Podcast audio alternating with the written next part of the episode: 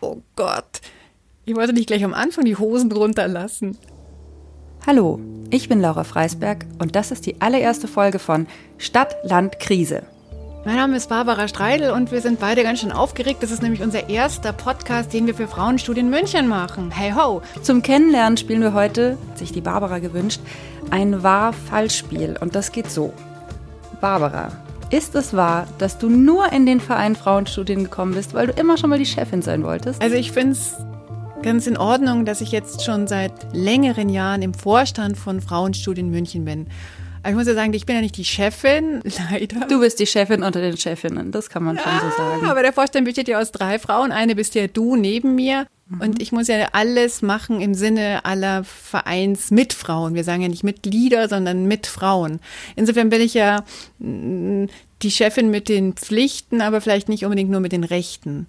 Naja, zum Thema Chefin fällt mir immer ein, dass meine Mutter kurz bevor ich erstmals schwanger wurde, also das muss irgendwie im Jahr 2006 gewesen sein, zu mir gesagt hast, Barbara, ein Rat für dich und deine Zukunft, du solltest dich mal führen lassen. Und das hat irgendwie nicht so gut geklappt.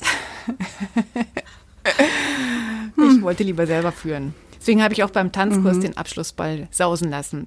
Aber Bevor ich jetzt weiter hier mit ähm, heruntergelassener Hose stehe und mich um mein Leben rede, habe ich eine Frage an dich. Laura, mhm. ist es wahr, dass du bei Frauenstudien den Leseklub, also unsere Veranstaltungsreihe, wo es um Bücher geht, dass du den nur deswegen moderierst und leitest, weil du die Einzige bist, die Hannah Arendts Vita Activa nicht nur gelesen, sondern auch verstanden hat? Oh, also ich sollte sie verstanden haben, weil ich meine Magisterarbeit über Hannah Arendt geschrieben habe, aber jetzt in die Welt rauszutreten und zu sagen, ich habe Vita aktiver verstanden, das würde ich mir dann doch nicht anmußen, anmaßen. Und nein, das war keine, kein Einstellungskriterium. Äh, es war auch nicht, ob ich irgendein anderes Buch gelesen habe, es war einfach deine nette Frage, ob ich das machen mag. Und dann für die erste Veranstaltung musste ich ja meinen gesamten Freundeskreis zwangsverpflichten, weil das eben noch so ein, ein neues und gleichzeitig altmodisches Format war das sich erstmal etablieren musste. Jetzt läuft es ja ganz gut. Wir hatten als erstes Buch damals Angst vorm Fliegen, gell, von Erika Jong und hatten auch die damalige ja. Lektorin eingeladen, die ein bisschen aus dem Nähkästchen geplaudert hat, dass sie das Buch eigentlich total beschissen fand, gell? So war das doch. Genau, das, das war ihr erster Job. Niemand wollte es machen und ihr hat man es aufs Auge gedrückt, mhm. die deutsche Übersetzung zu betreuen. Und sie fand es unglaublich peinlich und schlüpfrig und auch überhaupt nicht feministisch mhm. oder so. Also man sieht Frauenstudien, der Verein, dem wir beide vorstehen, den gibt es schon ganz lange, seit über 30 Jahren. Und es hat schon sehr, sehr, sehr viele Veranstaltungen gegeben. Und ähm, wir hatten uns eben gedacht, dass es jetzt Zeit wäre, endlich auch mal online ein bisschen weiter zu gehen, außerhalb einer Website, einem Newsletter und einem Twitter-Account. Und da haben wir uns gedacht, jetzt fangen wir mit einem Podcast an. Klar, und die Krise war natürlich auch ein Impuls. Also wir leben natürlich bisher vor allem von den Veranstaltungen. Also der Leseklub lebt davon, dass man sich trifft und auch bei den Lesungen oder Diskussionsrunden geht es darum, sich auszutauschen. Und jetzt werden erstmal nur wir beide hier reden.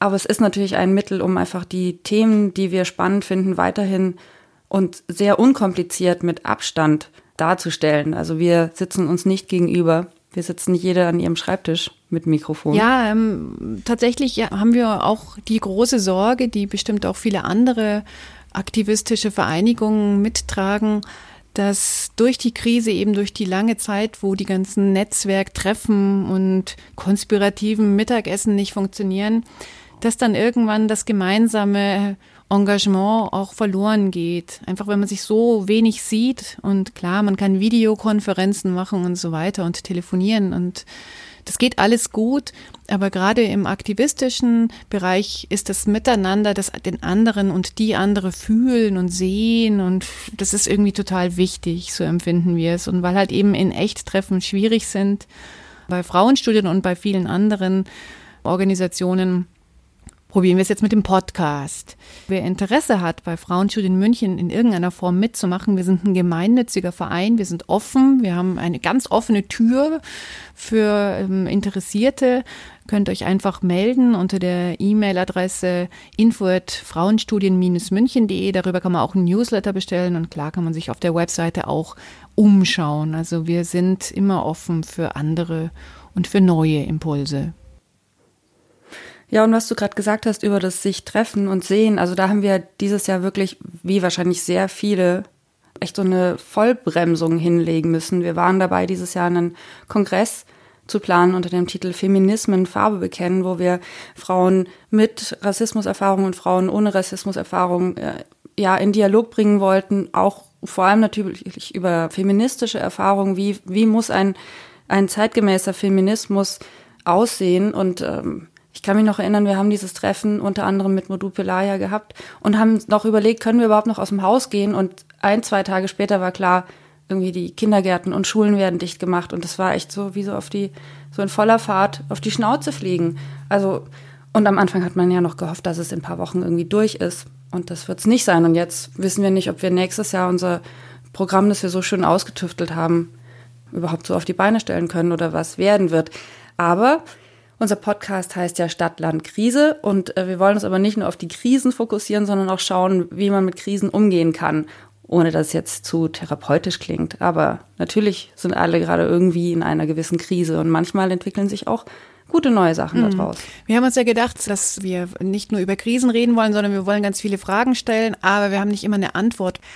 Laura, lass uns noch ein paar Wahr-Falsch-Fragen stellen, damit wir nicht nur über Krisen reden, sondern vielleicht, damit man uns und unseren Verein, den wir vorstellen, noch ein bisschen besser kennenlernen können. Hast du noch eine mhm. für mich? Eine an dich. Du bist ja ein bisschen länger dabei als ich. Mhm. Ist es wahr, dass wir noch nie eine Veranstaltung mit Männern hatten? Ah ja, das wird ja den Frauenorganisationen ähm, immer gerne vorgeworfen. Und tatsächlich hatten wir ganz lange in unserer Satzung auch stehen, dass sich unser Verein nur an Frauen richtet. Man behalte im Kopf vor über 30 Jahren gegründet. Da war die Welt noch ein bisschen eine andere. Und wir haben die Satzung aber dann geändert. Du kannst kein gemeinnütziger Verein sein, wenn du ein Geschlecht per Definition im Ausschließt. Und Ausschluss ist eigentlich auch nicht das, was uns liegt. Wir sind eher Brückenbauerinnen als du darfst nicht mitmachen, Sagerinnen. Und so ist es, dass wir durchaus Veranstaltungen auch mit Männern hatten. Ich erinnere mich erstmal an eine mit Nils Pickert. Den kennen ja viele bestimmt auch als Stimme, als sehr feministische Stimme, zum Beispiel bei Pink Stinks. Und wir hatten aber auch Dark Schölper vom Bundesforum Männer schon auf einem Podium. Ich habe auch noch eine Frage an dich. Es ist wahr, Laura, hm. dass alle Mitfrauen hier bei Frauenstudien Simone de Beauvoirs Das andere Geschlecht gelesen haben. also zumindest diejenigen, die bei dem Leseclub dazu da waren, die haben mal in das Buch reingeschaut oder so getan, als hätten sie reingeschaut. Und wer es definitiv gelesen hat, ist Antje Schrupp, Publizistin aus Frankfurt, mit der wir auch immer wieder gerne zusammenarbeiten. Die hat nämlich einen tollen Vortrag damals dazu gehalten ich überprüfe das ja auch nicht beim Leseclub, wer was gelesen hat. Deswegen mache ich auch immer, wenn wir jetzt nicht gerade Antje Schrupp oder jemand anderes da haben, so einen kurzen Impulsvortrag, damit jede oder jeder mitreden kann, auch wenn er es eigentlich nicht wirklich geschafft hat zu lesen. Aber Barbara, ist es wahr, dass du es gar nicht gelesen hast? Ja, ich habe es ganz lang nicht gelesen, habe es aber dann doch gelesen. Und zwar vor kurzem habe ich es erst wieder gelesen, weil ich es so als Recherche auch gebraucht habe für ein anderes Buch, das ich selber geschrieben habe. Aber tatsächlich, ich bin eine, die es ganz spät erst gelesen habe, weil ich es auch irgendwie nicht am Anfang ganz verstanden hatte. Also ich hatte auch mit Hannah Arendt so meine großen Schwierigkeiten und Nein, Vita Aktiva habe ich wirklich nicht gelesen. Ich habe andere Bücher von Hannah Arendt gelesen, hatte da auch das Gefühl, ich habe sie verstanden. Aber ähm, es ist auf jeden Fall wichtig, diese Bücher naja, man muss ja nicht Seite für Seite gelesen haben, sondern dass man dann Zugang dazu findet und vielleicht dann auch die Stelle, die man einmal gut fand, vielleicht nach ein paar Jahren oder Monaten nochmal sich anschaut, ob der Zugang immer noch da ist. Es ist ja gerade in den aktivistischen Bewegungen schon so, dass es halt immer so einen Slogan gibt, der ständig irgendwie wiederholt wird. Also bei Simone de Beauvoirs das andere Geschlecht ist das ja der berühmte Satz, man wird nicht als Frau geboren, sondern man wird dazu. Und den haben ja alle immer ständig aus der Tasche gezogen, von CDU-Politikerinnen bis eben zu Aktivistinnen. Und es ist schon wichtig, dass man so ein bisschen versteht, Was hat sie sich da eigentlich gedacht? Sie hat sich ja selbst gar nicht als Feministin bezeichnet, Simone de Beauvoir. Und in welcher Zeit ist es gekommen, wer hat sich darauf bezogen und so weiter. Also das ist dann schon interessant, sowas zu machen. Natürlich kann ein Mensch auch feministisch sein oder sich als frauenbewegt bezeichnen, ohne dieses Buch gelesen zu haben. Also es ist jetzt nicht, du darfst nicht dabei sein, wenn du es nicht gelesen hast. Ich kann es nur empfehlen. Vor allem hast du jetzt, haben wir jetzt zwei Frauen genannt, die man ähm, ja auch wirklich kritisch sehen kann und die beide, glaube ich, einfach mit ihren Schriften so einen Interpretationsspielraum lassen. Also gerade bei Hannah Arendt, da habe ich mich mit der Magisterarbeit ja auch intensiver befasst. Die, die kann von konservativen und ganz progressiven Kräften so interpretiert werden, dass es halt zu ihrer eigenen Agenda passt. Und deswegen würde ich auch nie sagen, ich habe diese Autorin verstanden, weil das immer nur ein ähm, ein Aspekt ist, vor allem wenn man sich nicht intensiv wissenschaftlich mit jemandem befasst und man liest immer was rein, aber das finde ich auch okay, vor allem bei älteren Büchern, die jetzt äh, auch in einer anderen Zeit entstanden sind. Ja, also ähm, ich bin Fan vom lebenslangen äh, Dazulernen und das geht im feministischen Bücherlesen oder im aktivistischen Feminismus geht es wunderbar, Sachen einfach nochmal neu zu verstehen.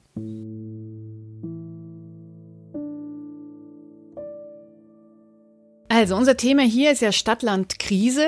Ich bin in München geboren, habe mein ganzes Leben immer nur in München gelebt, obwohl ich eigentlich immer von einem Haus am Waldrand geträumt habe, weit und breit, nur Felder, vielleicht ein Pferd auf einer Koppel einige Kilometer entfernt. Früher war übrigens dieses Haus, von dem ich geträumt habe, an einem See gelegen oder gar am Meer. Inzwischen ähm, ist es dem Wald gewichen. Wie ist das bei dir? Ich bin auch in München geboren, in Franken aufgewachsen. Ich habe ungefähr zehn Jahre auch wirklich auf dem Land gelebt. Habe mir damals geschworen, nie wieder, wirklich nie, nie wieder. Ich bin totaler Großstadtmensch. Aber jetzt ziehe ich doch wieder raus und richtig aufs Land. Und warum? Natürlich. Ja, warum? Weil wir während des Lockdowns das Glück hatten, ein Häuschen nutzen zu dürfen, das eben da draußen ist. Und wir haben gemerkt, wie schön es ist, mit kleinem Kind, das rumrennen kann und keinen Nachbarn in den Wahnsinn treibt und mit Garten und mit einfach nicht dieser Enge, die du in einer Großstadt wie München hast. Und am Anfang habe ich noch gedacht, das ist die total verrückte Idee. Krass, äh, wir als Kleinfamilie ziehen da raus, kennen da kaum jemanden, aber wir liegen halt voll im Trend. Also wir sind noch nicht mal mehr Trendsetter. Ich glaube, dass sehr viele Familien, die jetzt auch nicht super gut verdienen, sich denken und noch so ein Lockdown und dann noch mal viel Geld für die Miete und aber weniger arbeiten, weil keine Kinderbetreuung. Manchen hat es ja zum Teil jetzt schon finanziell das Genick gebrochen. Also wir liegen ziemlich im Trend, zumindest für, diesen, für diese kleine Bubble hier in München, in der ich mich so bewege. Hm, das heißt, die Krise, die Corona-Krise hat eure sagen wir sagen, euren Lebensweg sehr beeinflusst, dass ihr woanders hingegangen seid. Wir müssen jetzt mal ganz kurz positionieren hier. Also wir sind, ähm, nein, ich fange bei mir an. Ich bin ähm, äh, verheiratet mit zwei Kindern, die im Schulalter sind. Du hast ein Kind, das noch nicht im Schulalter ist. Mhm. Das kommt jetzt in den Kindergarten. Ich bin auch verheiratet, ich bin weiß.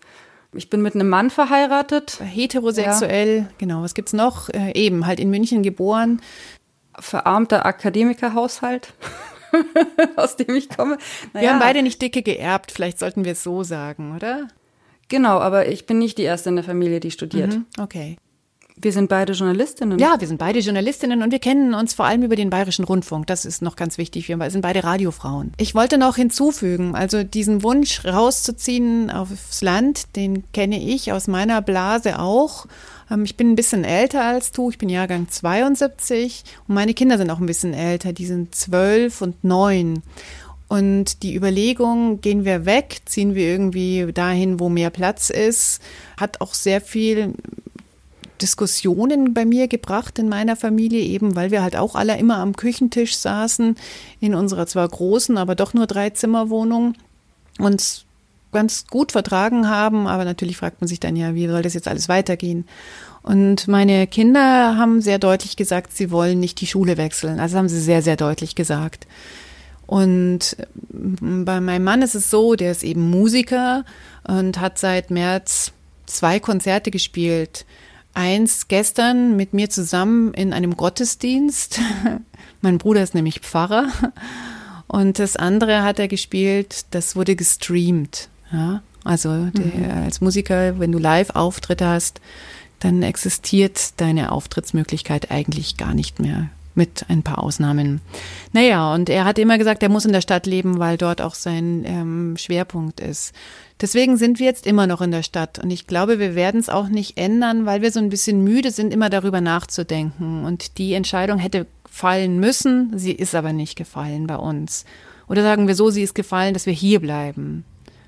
Bei euch ist die Entscheidung gefallen, mhm. ihr geht weg. Also du sitzt zwar noch ja. vor einem Bücherregal, aber das ist schon zum Teil ausgeräumt.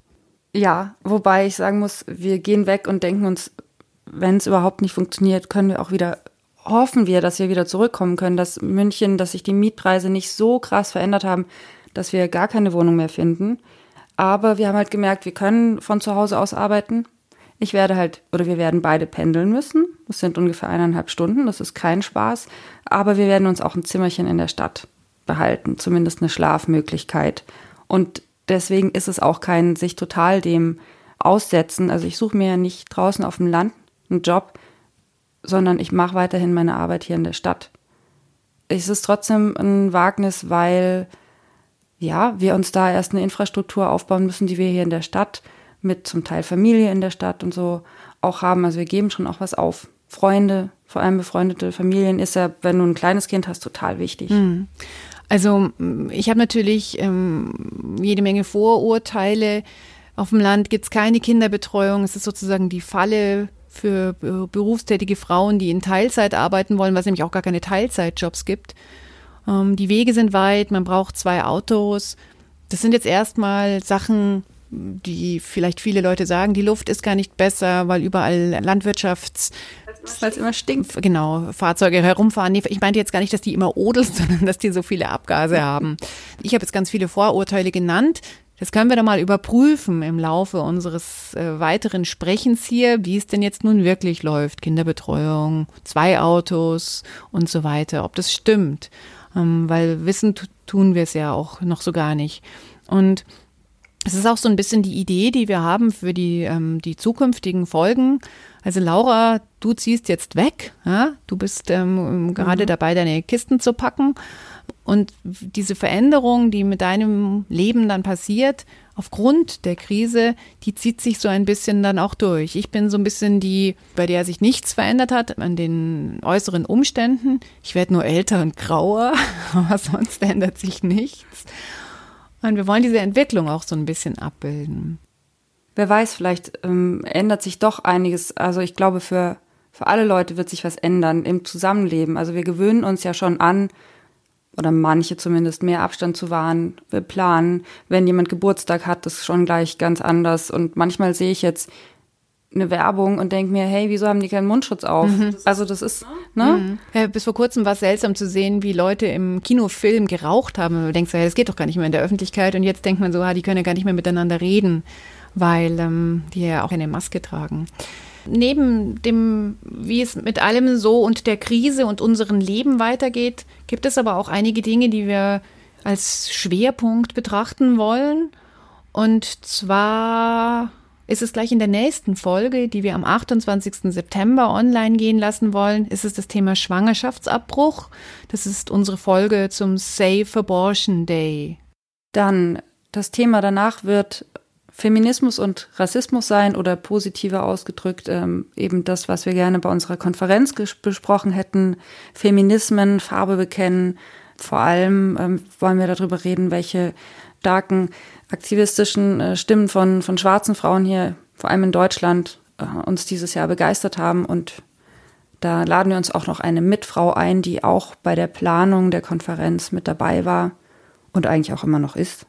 Und unser drittes Thema, was jetzt geplant ist, passend zum Herbst, bitte nicht erschrecken, ist das Thema Sterben, Umgang mit Trauer. Das ist ein Thema, was irgendwie alle Menschen begleitet, genau wie das Thema vom Anfang vom Leben. Und ähm, ich kann sagen, mein Vater ist im vergangenen Sommer gestorben und ich habe das Trauerjahr jetzt im August 2020 hinter mich gekriegt. und bin aber ähm, immer noch sehr damit beschäftigt, zu trauern in Momenten, in denen ich das gar nicht erwartet habe. Und ich würde gerne mit dir, Laura, darüber reden, ob es vielleicht auch sowas gibt wie eine, einen feministischen Zugang zu diesen Themen, ob Frauen anders trauern als Männer, all diese Dinge würde ich gerne überreden, ähm, wie es überhaupt ist, von jemandem Abschied zu nehmen. Ich habe da wahnsinnig viele Fragen und ehrlich gesagt überhaupt keine Antworten. Also Spoiler, ja, es gibt einen feministischen Zugang. Da muss man halt in der etwas älteren Literatur gucken, aber mein Vater ist vor zwei Jahren gestorben und ich habe mir dann auch in der Frauenbuchhandlung in der Münchner Maxvorstadt, die haben solche Bücher da oder bestellen sie einem ganz schnell. Habe mir da auch was dazu geholt, was jetzt mich ein bisschen aufgefangen hat, aber was natürlich ähm, das Trauern nicht abnimmt, nur weil man ein Buch äh, im Schrank oder im Karton hat, wo Schwester Tod draufsteht. Schwester Tod, aha, mhm. nicht Gevatter Tod. Interessant. Also Krisen, Stadt, Land, Krisen gibt's bei uns. Es gibt einen Haufen Bücher, die wir gelesen haben. Wir wollen aber auch Filme empfehlen oder was wir sonst so machen wenn wir uns im Zuhause die Zeit gut machen wollen, auch mit feministischen oder frauenbewegten oder nachdenklichen Inhalten. Und wir versprechen, dass wir nicht äh, bedeutungsschwanger und todtraurig sprechen wollen über Krisen, sondern dass wir einfach drüber sprechen wollen. Manchmal ist es auch gut, einfach Erfahrungen von anderen zu hören und zu merken, hey, ich bin nicht komisch, weil bei mir das Trauern so ganz anders ablief oder abläuft immer noch lass uns noch eine Runde wahr-falsch spielen, aber du hast eigentlich eine Frage schon beantwortet vorhin. Eine meiner wahr-falsch-Fragen war nämlich, ist es wahr, dass du mal in einer Kirchenband gespielt hast? Ich habe schon in wahnsinnig vielen Kirchen überhaupt gespielt, weil eben mein Bruder ist evangelischer Pfarrer und er hat jetzt seine Gemeinde auch hier in München, in Neuperlach, ist die Letare Gemeinde. Und ich gestalte häufig einfach Gottesdienste für ihn musikalisch. Und jetzt am vergangenen Sonntag war das ein total toller Gottesdienst. Das war nämlich die Ordination einer neuen Pfarrerin. Und das wissen ja jetzt vielleicht nicht alle Leute, wie sowas ist. Das ist eigentlich wie eine Hochzeit. Und die, ja, ja, also da ist dann großes Kino mit Regionalbischof. Sie konnte ihre Mentorin einladen und natürlich ihre Familie war dabei das in einer halbleeren Kirche, weil alle natürlich auch hinter Masken waren und neben jedem und neben jeder musste ein Stuhl frei sein. Naja, und es kommen aber dann halt auch Fragen. Ich kann das jetzt nicht genau ähm, den Wortlaut wiedergeben, aber es kommen eben auch so Fragen, wie möchtest du hier als Pfarrerin im Namen Gottes das alles richtig machen? Und sie antwortet, ja, ich will, mit Gottes Hilfe. Mhm. Und das ist ja wie so eine Hochzeit. Mhm. Ja. Und diese Frage wird dann eben auch an alle Anwesenden stellvertretend für alle Menschen auf der Welt gestellt, ähm, ob wir ähm, einverstanden sind, dass sie das wird. Und dann antworten halt alle Anwesenden, in der Regel würde ich jetzt mal sagen, antworten alle eben halt auch mit Ja, ich will. Und das ist schon ein sehr bewegender Moment gewesen eine sehr lange Antwort auf die kurze Frage. Wir wollten eigentlich ganz kurze Antworten geben. Ja, ich spiele durchaus öfter auch mal in einem Gottesdienst äh, und mein Instrument ist der Bass. So, mhm. jetzt habe ich noch eine Frage für dich ähm, und dann machen wir den Sack zu mit unseren Wahr-Falsch-Fragen. Ist es wahr, dass in deiner Definition von Feminismus Männer auf der Seite der Guten mitmachen dürfen? Ja, klar, vielleicht sind sie ja auch mit die Seite der Guten. Also, ich bin vielleicht aufgewachsen mit einer feministischen Prägung, wo den Männern immer sehr viel Misstrauen entgegengebracht wurde. Jeder Mann ein potenzieller Vergewaltiger. Ähm, ich finde auch nicht, dass Männer jetzt per se immer wahnsinnig sympathisch sind. Also viele sind einfach durch ihre Erziehung und durch das Patriarchat dann doch mit sehr unangenehmen Eigenschaften ausgestattet. Aber ich kenne ganz viele ganz tolle Männer, die ganz tolle Alliierte sind und die natürlich selber auch vom Feminismus profitieren und die selber auch gute Feministen sind und von denen ich auch noch was lernen kann übers Menschsein und das alles drumherum. Ja. Schön. Sehr schön. Ja, ich würde sagen, das war's für unsere erste Folge. Jetzt hat man uns doch schon mal ein bisschen kennengelernt. Ja, ihr habt uns ein bisschen kennengelernt und nächste Woche geht es sehr viel weniger um uns, sondern um ein Thema, das eigentlich uns alle viel mehr beschäftigen sollte. Anlass ist der Safe Abortion Day am 28.09. Wir werden über einen Film sprechen, den Barbara gesehen hat, niemals selten, manchmal immer. Wir werden über die sogenannte Abtreibungsärztin Christina Händel, die viele ja vielleicht auch schon aus Presseberichten kennen, sprechen. Mit der hatten wir eine Veranstaltung. Die hat auch ein sehr spannendes Buch geschrieben, das Politische ist persönlich. Und wir werden darüber sprechen, was bei unserer eigenen Recherche zum Thema, wie ist es, wenn man einen Schwangerschaftsabbruch plant und vielleicht irgendwo in der Pampa wohnt. Wie ist es? Wo, wo kriegt man die Informationen her? Was passiert? Das alles in der zweiten Folge. Ganz genau. Und wenn ihr uns unterstützen möchtet, freuen wir uns sehr. Das ist ja in allen Podcasts dasselbe. Schreibt uns wohlwollende Kommentare bei wo auch immer ihr uns hört. Schreibt uns Fragen, die euch auf den Nägeln brennen und schreibt uns vielleicht nicht nur wohlwollende, sondern überhaupt Meinungen, Ideen, Anregungen. Wir sind sehr offen und freuen uns über euch. Das könnt ihr natürlich über Kommentare machen, aber wir haben auch eine eigene Mailadresse eingerichtet, podcast frauenstudien-münchen.de. Wie immer wird auch dieser Podcast nicht nur von unserem Herzblut getragen, sondern wir freuen uns auch über Spenden. Das könnt ihr zum Beispiel über PayPal machen. Der Verein Frauenstudien hat aber auch ein eigenes Konto, wo man natürlich auch spenden kann, nicht nur für den Podcast, sondern überhaupt für das, was wir tun. Die Infos findet ihr alle auf der Website von Frauenstudien das war's, würde ich sagen, für diese Woche, für diese Folge, für diese erste Episode. Die Schweißränder unter meinen Armen sind ein bisschen getrocknet. Vielen Dank fürs Zuhören. Und hoffentlich bis zum nächsten Mal. Ciao. Tschüss.